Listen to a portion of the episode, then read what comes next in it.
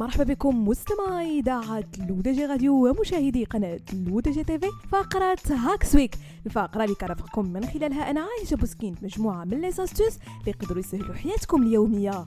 هل تساءلتم مسبقا مستمعين عن كيفية استخدام أدراج الثلاجة؟ وما هي الأطعمة المناسبة لتضعها فيها؟ في الحقيقة معظمنا يستخدم هذه الأدراج كمخزن لتخزين الأشياء التي لا نرغب في رؤيتها أو لا نستخدمها كثيرا. لكن لهذه الأدراج استخدامات محددة للحفاظ على الفاكهة والخضروات الطازجة لأطول فترة ممكنة دون أن تفسد. لكن مع ضرورة التحكم بشريط الرطوبة الذي على الأغلب لا نعيره أي اهتمام. تعالوا مستمعينا لنتعرف معا على طريقة الاستخدام الصحيحة لأدراج الثلاجة لكن قبل ذلك دعونا في البداية نتفق على أن درج الخضروات يطيل من عمر الفواكه والخضروات من خلال التحكم في تدفق الهواء منه وإليه عبر فتحات التهوية حيث تحتوي معظم الأدراج على فتحات رطوبة قابلة للتعديل ما يسمح لك بإغلاق تدفق الهواء ما يؤدي إلى مزيد من الرطوبة أو فتحه لخلق بيئة منخفضة الرطوبة.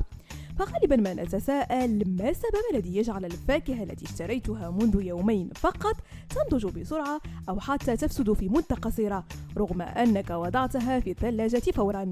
السبب مستمعينا هو غاز الإثيلين فبعض الفواكه مثل الموز والكيوي تفرز غازا يعرف باسم غاز الإثيلين أثناء نضجها. هذا الغاز رائع إذا كنت تريد أن تنضج ثمرة أفوكادو بسرعة. لكنه سيء في المقابل. إذا كنت ترغب في الحفاظ مثلا على الخص طازجا وتعد أفضل طريقة لاستغلال الأدراج هي جعل درج واحد عالي الرطوبة وآخر منخفض الرطوبة لتخزين الأطعمة المناسبة في كل مكان.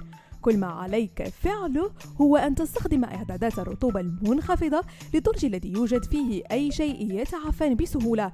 مثل التفاح أو الأفوكادو أو البطيخ أو الفاكهة ذات النواة. أما الدرج عالي الرطوبة فهو مناسب لأي شيء يذبل بسرعة مثل الخضروات ذات القشرة الرقيقة أو الخضروات الورقية أو الأطعمة الحساسة لغاز الإثيلين. بهذا مستمعينا كنكون وصلنا لنهاية فقرة Hacks Week نضرب لكم موعد la semaine prochaine هادشي كامل على إذاعتكم الرقمية L'ODJ Radio وكذلك على قناتكم L'ODJ TV.